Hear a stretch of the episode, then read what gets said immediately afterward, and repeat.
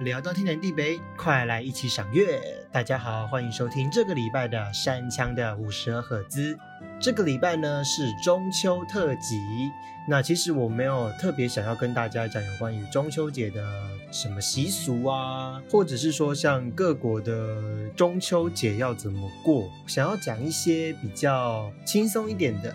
然后搭配着一些音乐，虽然说今天是中秋连假的最后一天，但是没有关系，一边听着我的节目，一边收心。那么再过个四天，又可以继续放年假喽。好，那么今天呢是中秋特辑嘛？说到中秋节，朋朋们会想到什么呢？有些人可能会想到兔子，有些人可能会想到月亮，因为中秋节就是要赏月嘛。然后有些人可能会往吃的想，像是月饼、柚子啊、烤肉，对，这些呢是我们在台湾的一个传统习俗。哎，讲到重点喽。说到烤肉，为什么台湾在中秋节的时候一定要吃烤肉呢？那这个习俗跟中秋节又有什么关系呢？我们第一段就来聊聊这个话题吧。说到中秋，就一定要想到烤肉。究竟为什么在台湾中秋节要烤肉呢？这个历史可以推到一九六七年的时候，那个时候呢，在电视上出现了一支广告。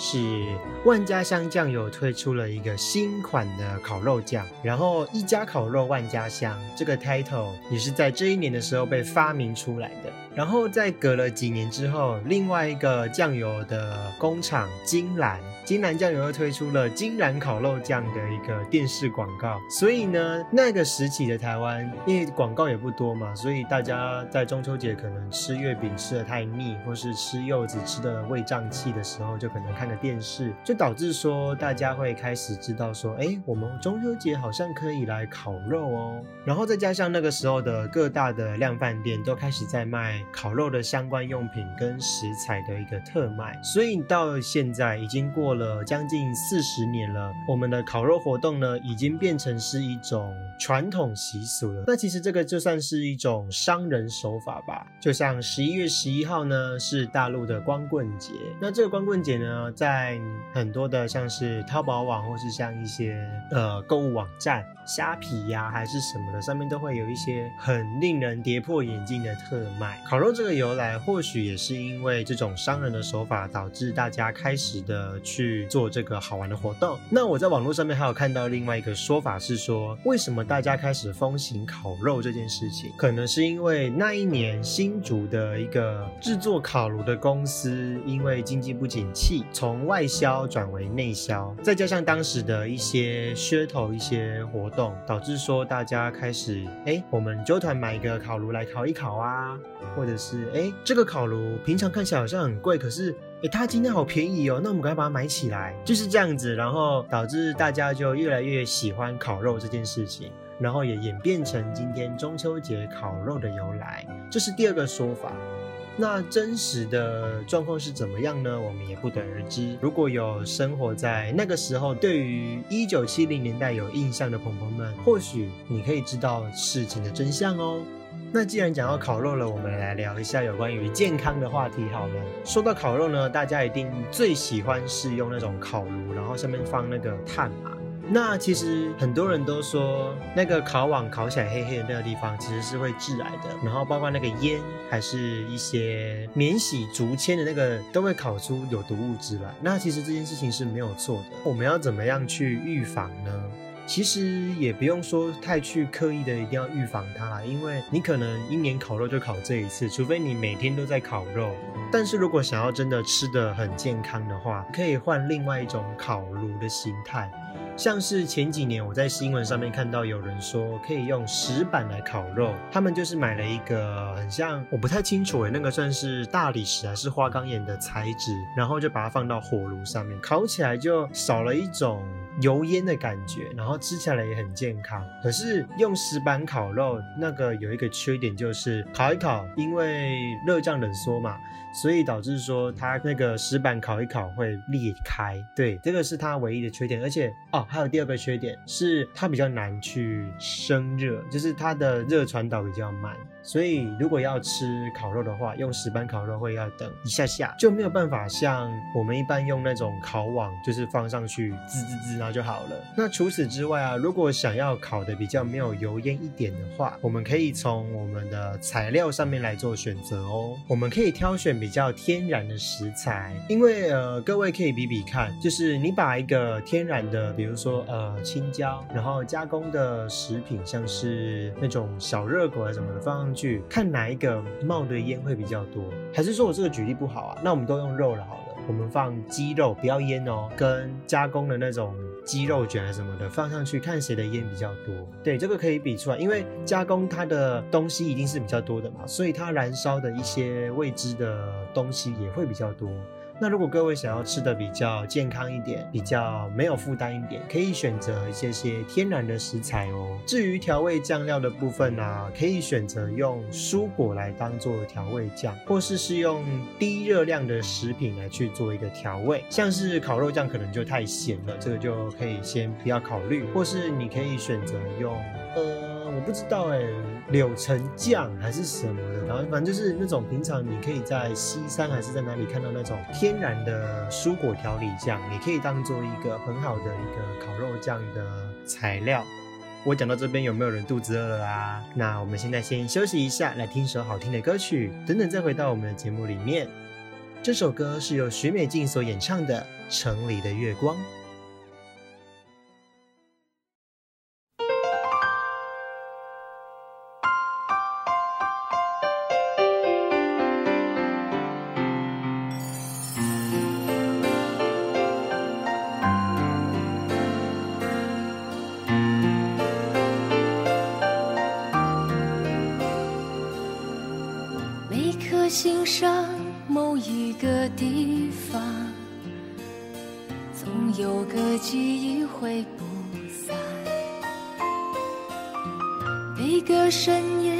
某一个地方总有着最深的思量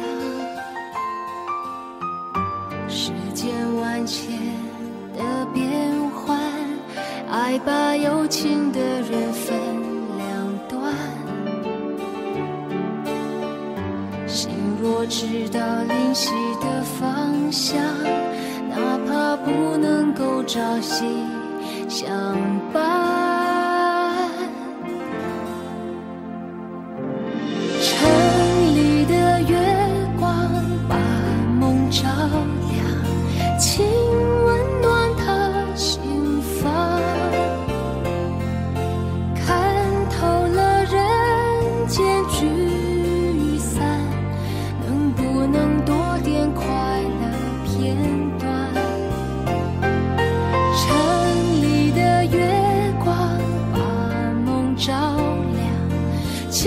守护他身旁，若有一天能重逢，让幸福。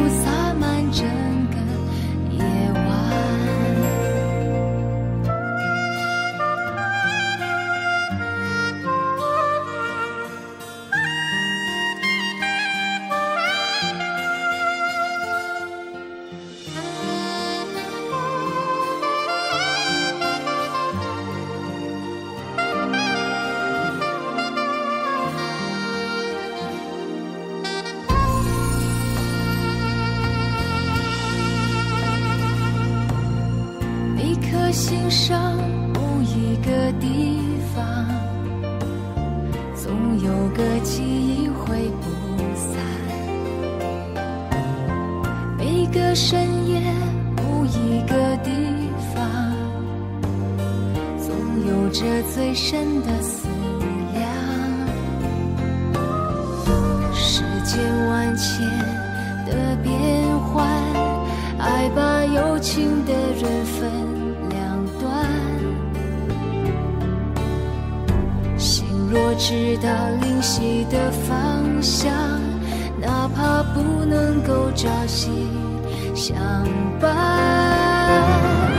城里的月光把梦照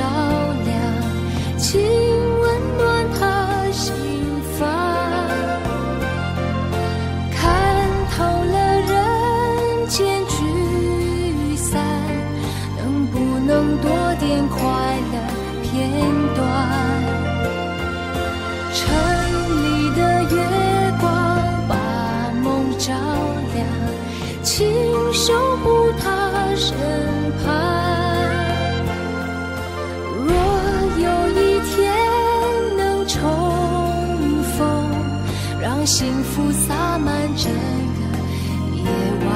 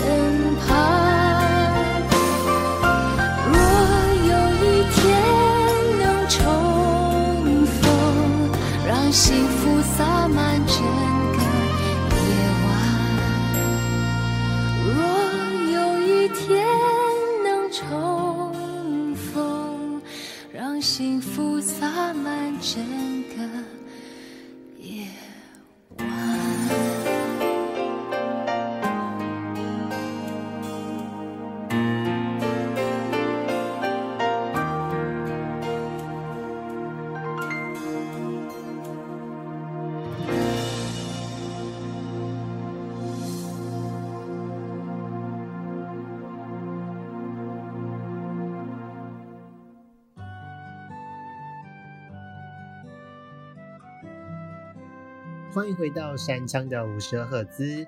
今天呢是中秋特辑。那在节目继续之前呢，先来工商一下，就是呢我的 IG 叫做山枪五十 HZ，我会放在我的资讯栏下方。然后如果你有兴趣的话，欢迎追踪哦。每个礼拜二的下午或是晚上会公布这个礼拜的节目内容，那么也请大家多多支持。还有还有，如果你觉得我讲话太干燥，或是想要抖那一些些钱的话，也欢迎你在下面的资讯栏里面点击抖内网址哦，感谢大家。好，那我们回来今天的话题。今天呢，要跟各位聊的是中秋节。那么刚刚呢，我们就讲到了烤肉。接下来呢，我们来聊聊有关于节气这回事情。那节气呢，主要是在华人圈里面所盛行的一个时间观念，或是一个地理形态的一个观念。那朋友们一定都知道，这个中国有二十四节气，春夏秋冬呢都分别有六个节气。那么中秋节呢是落在了秋分跟寒露这两个节气之间哦。那秋分呢时间点是九月二十三号，就是上个礼拜；寒露呢是十月八号，也就是。下个礼拜的礼拜四，那说到这二十四节气啊，到底是怎么来的呢？其实呢，跟中国古代利用的日晷有关系哦。他们古代呢，利用了土龟来实测日晷，然后把每年太阳的影子最长的地方就叫做日至，又叫做日长至，像是冬至就是；然后最短的地方又叫做日短至，就像是夏至。至于春天跟秋天呢，都各有一天的昼长时间一模一样，所以呢，就叫做。春分跟秋分，那其实，在商朝的时候只有四个节气，就是春夏秋冬，然后到了周朝就发展到了八个。所以呢，又叫做八卦。到了秦汉年间，这二十四节气呢就已经完全确立了，所以其实是非常非常古老的智慧哦。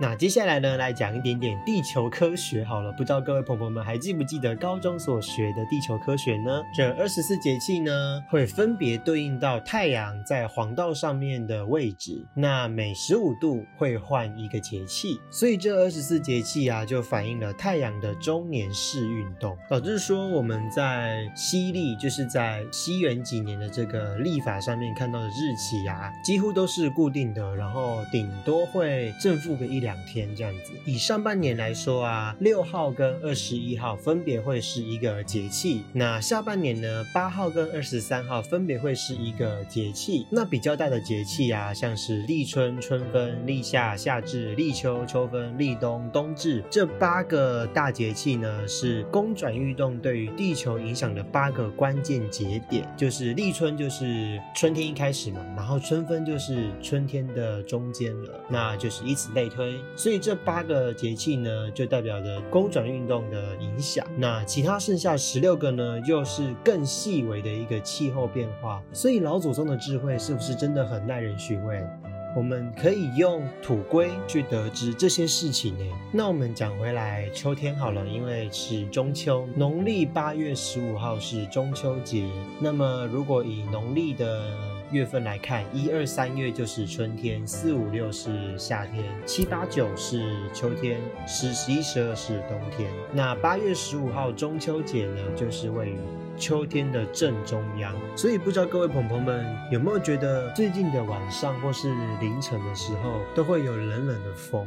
没错，因为季节正在转变了。那对于我们这些过敏儿，就会开始皮皮喘，我们喘雷胆，因为 季节转换这个东西是对于我们的鼻腔，还有对于我们的一些喉咙或是扁桃腺这边是很敏感的。我自己啦，我不知道其他人的感觉是什么，可是我自己的话，对于这些季节转换，我是非常的敏感的。我很喜欢，要么天气非常的热，热到一个不行，或是天气很冷，冷到一个不行。我一定要这种比较极端的气候，不是说你要冷不冷，要热不热的，这样反而会让我更感冒。不知道这是我多年来的算是先天性的问题吗？还是可能是遗传？所以啊，最近要出门的时候要记得多带一件外套，以防太冷的时候会感冒哦。然后如果有过敏的朋朋们，也记得戴上口罩啊。不过现在这个非常时期，大家都应该要戴上口罩哦。那我刚才也看了一下新闻，听说中秋连假过后，气温会逐渐的降低，然后下个礼拜的天气呢也会变得很差。那以防万一。还是要把该带的东西都带一带哦。好，我们休息一下，带了这首由王心凌所演唱的《月光》。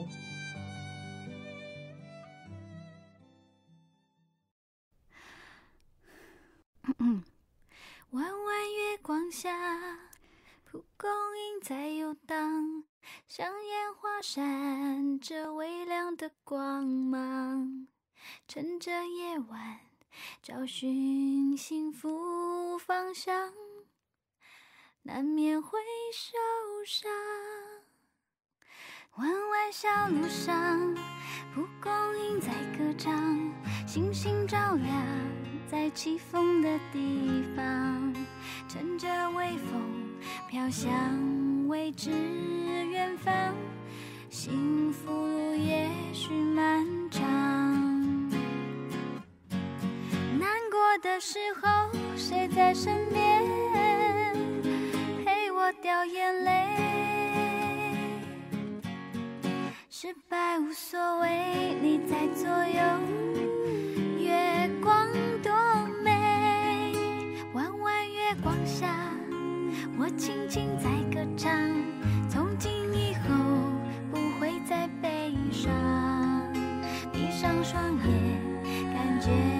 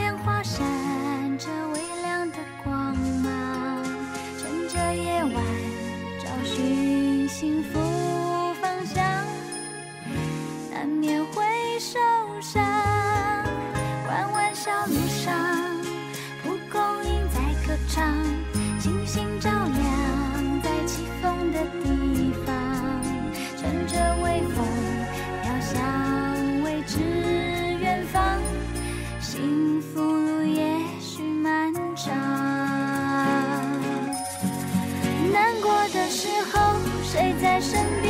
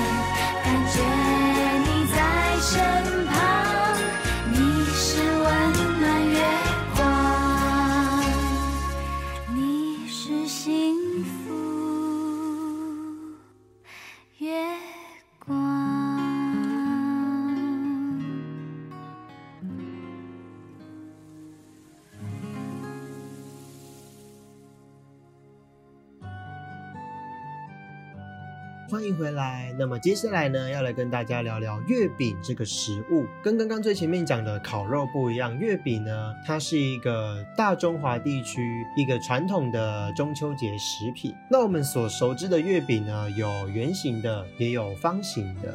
月饼呢，还有分成很多种样式的哦，像是广式月饼、潮式月饼、苏式月饼，还有京式月饼。这四个月饼呢，在中国是四大门派最普遍的。那此外呢，还有各式各样不同的。那以台湾来说，就是里面会包蛋黄嘛，有时候还会包绿豆椪，这是台湾最常见的。那像是如果里面包鸡丝的话，就是清真式的月饼。你看我们的月饼呢，也可以把伊斯兰文化融合在里面哦。然后，如果是香港的话，会包奶黄，所以月饼跟我们的文化也是很有关系的哦。我们会因为不同的文化、不同的地区，然后去包了不同的馅料。那我们刚刚聊到了中国的四大月饼嘛，广式、苏式、潮式跟京式。那广式呢，主要是流行在华南地区，因为呢，它很容易的去保存，然后也很容易的去做运输。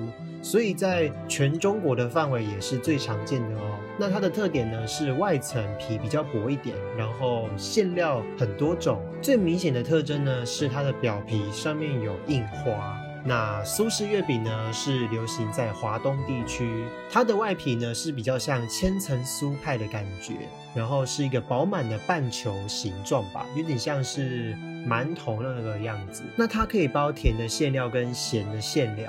甜的话可以包豆沙，或是包一些白果之类的。那咸的呢，就像是那些猪肉碰，或是像一些葱油，对，这个都可以做一个搭配。潮式月饼呢，主要是流行在于闽南和台湾的闽南地区，还有一些潮州、汕头的地区。就是以潮式月饼作为主流，那它的特点呢是外层是螺旋状的酥皮，那馅料呢也比较多是属于藕泥、芋泥或是豆沙。那有些人呢可能会包一些呃绿茶的一些馅料，应该是用绿茶的茶叶下去做一个原料，然后去做成一个酱吧，应该是这样子。京式月饼呢，就是在中国的北方，就是那个京是北京的意思，是它是比较流行在于北方。那外形呢会比较像是苏式月饼那样子，可是又比苏式月饼还要再更圆一点。然后外层呢是比较酥松一点的，但是比起其他刚刚介绍的三个月饼来讲，它还算是比较硬一点哦。那京式月饼呢，又分成了两个小小的门派，一个是自来红月饼跟自来白月饼。那这两个月饼的差别就是在于它的内馅。那自来红月饼呢，就是以干果和果仁，然后以麻油来当做一个甜甜的表面。那自来白月饼呢，就比较多是豌豆还有枣泥比较细腻一点的馅料。那刚刚说在台湾是比较流行潮式嘛，那还有一个是台式的，台式就是比较接近在广式跟苏式之间，它的饼皮比较接近苏式，然后它的内馅就跟广式比较像，但是湿润度呢比较干一点点。那台式月饼呢？有两种饼皮，一个是用糕皮，一个是用油酥皮。那油酥皮呢，也就是大家知道的绿豆椪的外皮，也是用油酥皮去做的。台式月饼它的主要的特征呢，就是皮比较酥一点，然后也不会太油腻。那它的内馅呢，也比较清爽，而且比较清淡一点点。这个呢，就是台式月饼。那跟我们刚刚讲的潮式呢，做法也是不太一样的。那讲到月饼，大家知道怎么做月饼吗？呃，各位小时候有没有去那种饼店啊，还是去一些商家，然后他会有体验的一个课程？那我那时候看了那个师傅，他们做的很流利，可是我们自己却做不来。那个真的太需要技巧了。首先呢，他们会给你一个模子嘛，然后是木头的，然后会先刷一层油，然后呢就把刚刚。因为我们是做台式的，所以他就把刚刚我讲的糕皮把它塞进去那个膜里面，然后里面呢再塞了一些蛋黄，还是加了一些奇奇怪怪的内馅之类的，然后开始捏捏捏，然后做塑形，最后来敲打。